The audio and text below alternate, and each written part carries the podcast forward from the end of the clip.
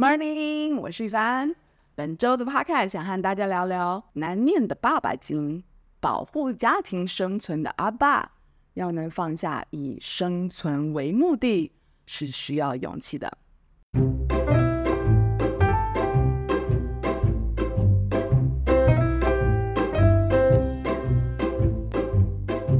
我大部分朋友都跟自己的阿爸保持一点距离哦，因为大部分的阿爸是很严肃的。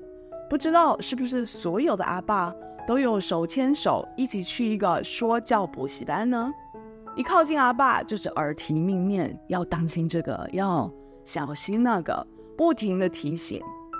我觉得做阿爸的容易这样，是因为他们把家庭成员的生存当成是自己的责任。在我们的社会文化里，或是演化的过程中，妈妈都是负责关怀，而爸爸则是负责生存的。如果你有看 Netflix 的《星星帝国》影片，你就可以看得到这个情况。从远古以来，打不打得到猎物都是阿爸要伤的脑筋。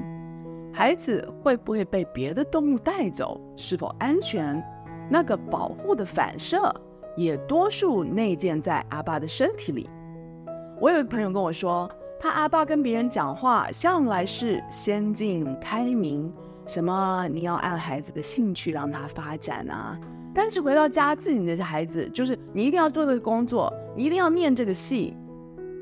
我也常见有些阿爸跟别人聊天都说，孩子喜欢谁我们都管不着，幸福就好。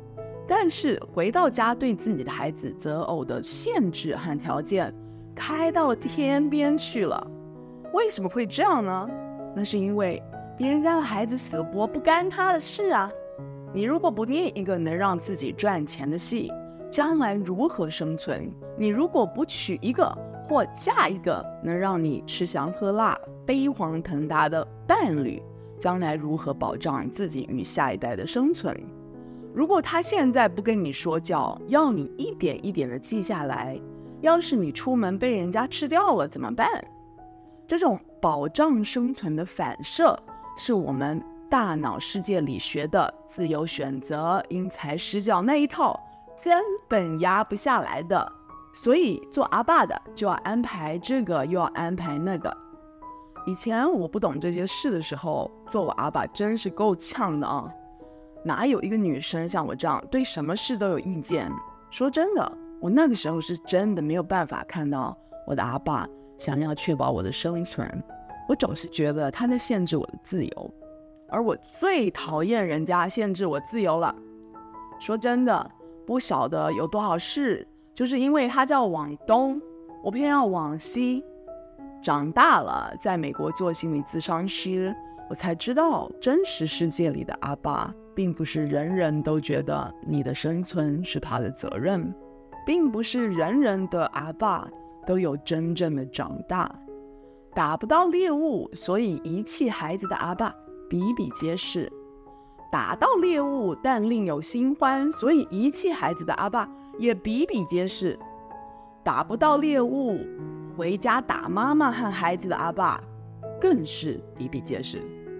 我有学生不敢回家，因为他的阿爸喝醉的时候会用枪杆顶着他的头威胁他。我也有学生不敢回家，是因为他的阿爸一直想把他卖掉。这时候，我再回头看自己的阿爸的陪伴，就会有不同的感受了。这个时候，我在看我公公和 David，就是我的先生，对我女儿择偶条件的评论，我才知道要如何导航自己的女儿与他们的阿爸相处。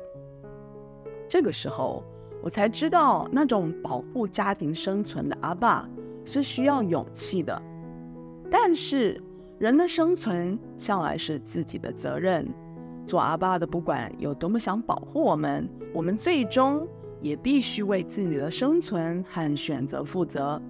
这不是一种孩子的坚持，这是生命里不争的事实。在这样的事实前，阿爸需要鼓起更大的勇气，放下对成人孩子的保护，让他们。求取自己的生存。我见到自己的阿爸因为放下而开始放松，放松的阿爸让你觉得他信任你，因为他不会很焦虑的东问西问。放松的阿爸也不需要担心你的生存，所以他开始可以跟你聊跟生存无关的八卦。没有生死的顾虑，阿爸就不需要严肃了。阿爸就开始变得有点三八了。阿爸一三八，你就想亲近他。看到了这么多还没有放下的阿爸，才知道自己的阿爸在你成人后能够放下为你找生存的责任，也是需要极大的勇气。以上就是今天的 podcast。